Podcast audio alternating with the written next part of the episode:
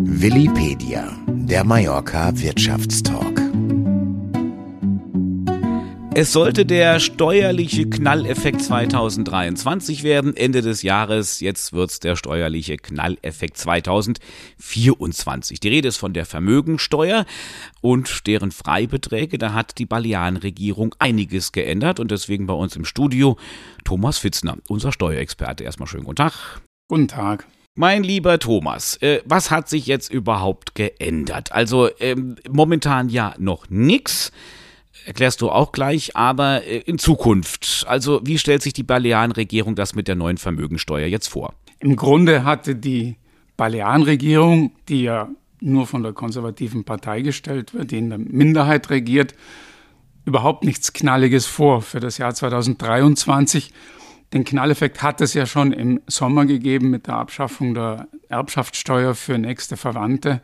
Und was die Vermögensteuer betrifft, hat man die Änderung auf die lange Bank geschoben. Allerdings hat dann der politische Partner, die Rechtspopulisten von Vox, gegen Jahresende bei den Budgetverhandlungen Gas gegeben und die Konservativen in die Ecke gedrängt mit einer Idee, die eigentlich schon seit mehreren Monaten herumgeistert, nämlich die Frage, warum man nicht die Vermögensteuer der Balearen der staatlichen Reichensteuer anpasst und somit einen ersten Schritt zur Minderung der Steuerlast unternimmt.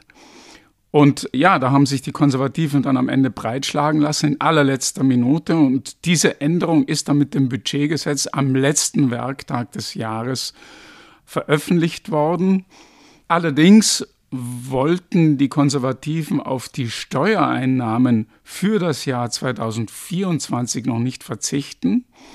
Und nachdem diese steuerlichen Änderungen sich ja immer finanziell mit einem Jahr Verspätung auswirken, weil die persönlichen Steuern werden immer im Jahr nach dem entsprechenden Steuerjahr erhoben, gibt es jetzt einen Verzögerungseffekt. Das heißt, obwohl eigentlich Zeit gewesen wäre, die Vermögensteuer ist eine Stichtagsteuer, das Gesetz kann bis zum 30. Dezember geändert werden für das entsprechende Jahr, haben die Partner sich geeinigt, dass die Vermögensteuer erst für das Jahr 2024 reformiert wird und für dieses Jahr ist dann tatsächlich eine Anhebung des Freibetrags von aktuell 700.000 auf zukünftig 3 Millionen Euro beschlossen worden. Wir müssen jetzt nochmal dazu sagen, also im Prinzip alles, was jetzt 2023, vergangenen Jahr an Vermögen da war, das wird dann quasi äh, versteuert und das wird der Regierung Anfang diesen Jahres in die Kasse fließen und alles äh, als steuerpflichtiges Jahr 2024 da greifen dann die Reformen, das wird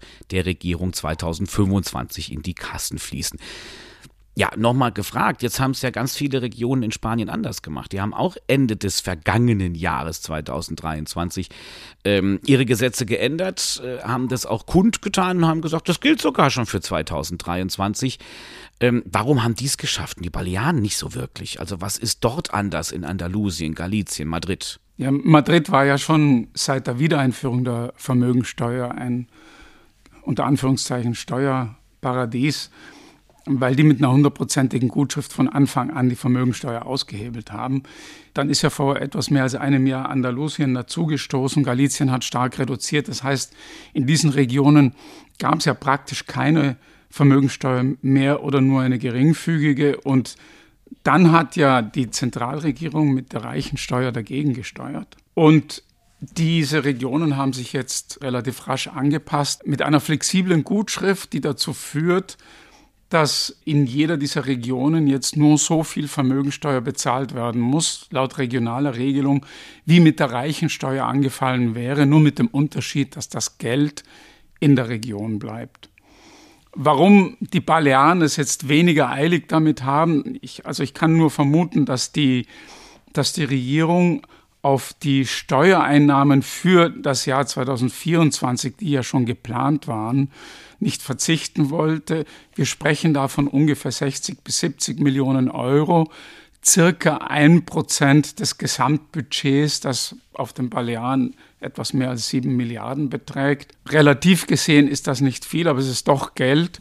Und auf die Schnelle wollte man das Budgetgesetz nicht traumatisch ändern. Und darum hat man wahrscheinlich äh, sich gedacht, okay, dann machen wir halt das nächste Jahr, dann haben wir Zeit, uns auf die neue Situation einzustellen. Die Verhältnisse sind sehr interessant, weil sich die neue Balearenregierung ja auf die Fahne geschrieben hat, Steuern zu senken. Das hat man schon gemerkt bei der Erbschaftssteuer.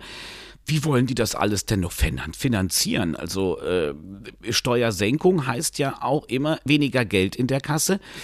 Wie könnte das Finanzierungsmodell der Balearenregierung aussehen dann?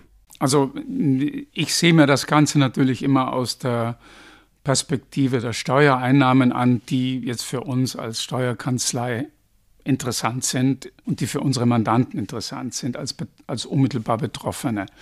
Wenn man sich jetzt ansieht, zum Beispiel die Erbschaftssteuer, äh, die, die, Abschaffung der Erbschaftssteuer für, für nächste Verwandte reißt ebenfalls ein Loch von ungefähr 60 bis 70 Millionen Euro im Jahr. Das heißt, wir haben also zwischen Vermögensteuer und Erbschaftssteuer haben wir jeweils circa ein Prozent des Gesamtbudgets weg. Es gibt einen noch viel größeren Brocken, nämlich die, die Grunderwerbsteuer, wo man davon ausgehen muss, dass von den budgetierten und geplanten Einnahmen von circa einer Milliarde, dass es da doch deutlich weniger wird. Und, und diese Lücke ist äh, noch um einiges größer. Nun gibt es ja eine konservative Steuerideologie, die besagt, dass okay, wir senken die Steuern, regen damit äh, die Wirtschaft an und unter dem Strich kommen wir dann wieder auf dieselben Steuereinnahmen, weil es einfach mehr Wirtschaftstätigkeit gibt, die, obwohl es geringere Steuersätze gibt, in etwa dieselben Steuereinnahmen bewirken. Ob das funktioniert oder nicht, bleibt abzuwarten. Aber es stimmt auf jeden Fall, dass die dass die Reformen, die die balearische Regierung jetzt eingeführt hat, im Fall der Vermögensteuer eben mit dieser einjährigen Verzögerung, dass die doch für ein Budget wie das balearische doch, naja, empfindliche Lücken reißt und darauf zunächst mal kurzfristig nur mit Ausgabenkürzungen reagiert werden kann. Und das haben wir ja bereits getan, indem sie zum Beispiel den Gewerkschaften Zuschüsse gekürzt haben etc. Mhm. Klar, die Wirtschaft anzukurbeln mit Steuersenkung ist das eine. Vielleicht ist auch eine Motivation dahinter, Vermögen und Vermögende auf Mallorca wieder mehr anzulocken.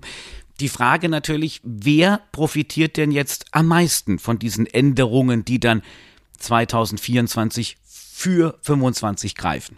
Also die, die am meisten profitieren, wenn wir uns mal auf die, wenn wir uns mal auf die Residenten fokussieren, das sind aber Personen bis zu einem Nettovermögen von 3 Millionen oder 3,3 Millionen, je nachdem, ob ein Hauptwohnsitz dabei ist. Die bezahlen in Zukunft überhaupt keine Vermögensteuer, aber natürlich auch Hochvermögende, weil klar, äh, mit diesem Freibetrag, da geht ja immer äh, sagen wir, der Spitzensteuersatz weg. Die sparen sich auch Geld. Und bei den Nichtresidenten wird äh, für das Steuerjahr 2024 die Situation insofern interessant.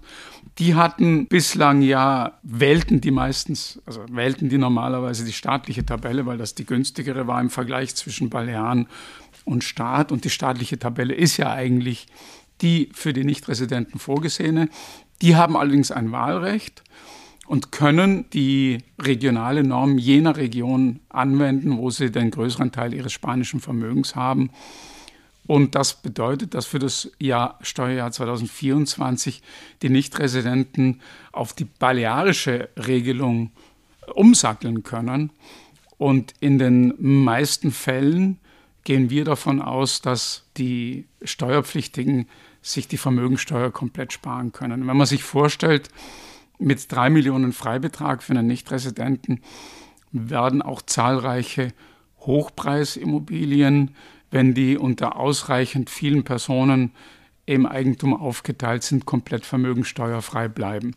Und einen wichtigen Aspekt hast du gerade erwähnt. Wir haben in unseren Beratungen ja oft festgestellt, dass die Vermögensteuerfrage eine ganz zentrale ist. Das ist eines der ganz wichtigen Themen neben der Wegzugsteuer in Deutschland die darüber entscheidet, ob ein Umzug, ein steuerlicher Umzug von Deutschland, Österreich, Schweiz nach Spanien äh, am Ende beschlossen wird, ja oder nein. Und sollte die Vermögensteuer wegfallen, dann könnte das dazu führen, dass sich wesentlich mehr kaufkräftige, finanzkräftige Ausländer in Spanien ansiedeln, was im Endeffekt auch der Wirtschaft gut tut, weil viele von diesen Personen auch unternehmerische Projekte mit sich bringen. Jetzt ist die Vermögensteuer eine, wie wir schon erwähnt haben, Stichtagsteuer. 31.12.24 wäre dann äh, der nächste Stichtag. Wir sind in einer Legislaturperiode. Wir haben noch ein ganzes Jahr vor uns.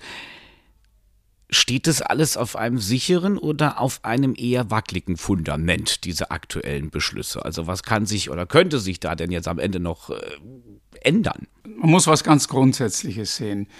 Die Vermögensteuer ist vor circa einen, eineinviertel Jahren in das Zentrum der politischen Diskussion gerückt, der parteipolitischen Diskussion. Und seither hat es Regionalwahlen und Parlamentswahlen gegeben und die daraus entstandenen Regierungen könnten nur schwer als extrem stabil bezeichnet werden. Also wir haben sowohl auf staatlicher Ebene eine Koalition, die jetzt nicht wahnsinnig beständig wirkt. Ich meine, ich lasse mich gerne überraschen, aber es würde mich umgekehrt nicht überraschen, wenn sowohl auf staatlicher Ebene wie auch in manchen Regionen, wo sich ja die Konservativen mit den, mit den Rechtspopulisten zusammengerauft haben, wenn sich da auch kurz- und mittelfristig vor den geplanten nächsten Wahlen in vier Jahren Änderungen ergeben und wenn es da zu irgendwelchen Änderungen kommt, wird unmittelbar die Vermögensteuer auch mit hoher Wahrscheinlichkeit kurzfristig betroffen sein. Das heißt, wir sprechen hier